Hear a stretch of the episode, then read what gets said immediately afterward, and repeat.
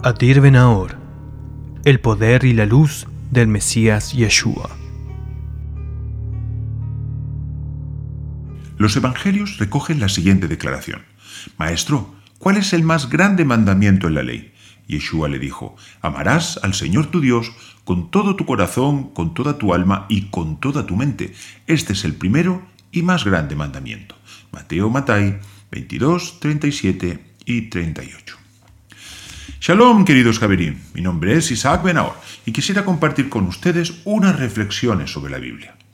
Cuando el maestro fue requerido por sus interlocutores a citar el mayor de los mandamientos, él los remitió a la célebre declaración que sigue el Shema Israel en Deuteronomio de Barín 6.4 y que expresaría la obligación de amar a Dios sin restricciones.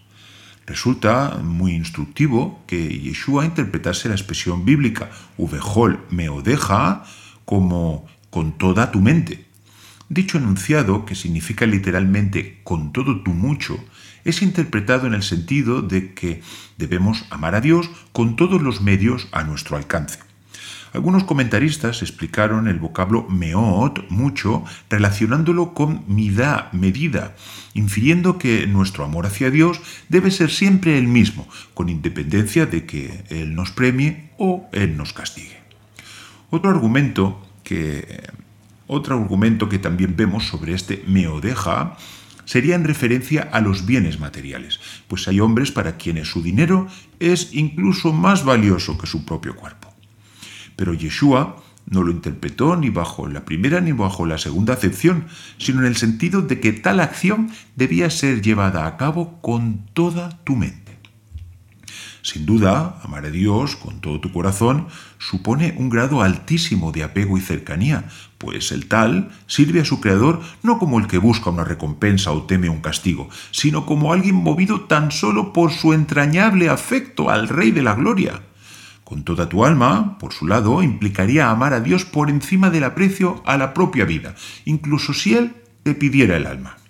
Pero, ¿qué virtud añade a este mandamiento amar a Dios con toda tu mente? En las Escrituras hallamos la siguiente afirmación. Pero veo otra ley en los miembros de mi cuerpo que hace guerra contra la ley de mi mente y me hace prisionero de la ley del pecado que está en mis miembros. Romanos 7:23. Aquí el apóstol, Shaul, describe la ancestral lucha entre la buena tendencia, lo que en hebreo se llama Yetzer Hatov, y la mala, el Yetzer Hara, combatiendo en el interior de nuestro ser.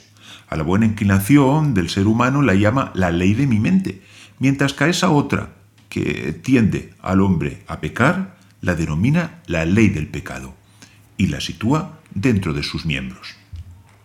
Si queremos amar a Dios a la altura de lo que la Biblia nos exige, deberemos mantener la mente libre de malos pensamientos, pues es en ese lugar en donde la mala inclinación deposita sus reprobas semillas, con la esperanza de que éstas arraiguen y desciendan al corazón, a ese lugar del cual mana la vida.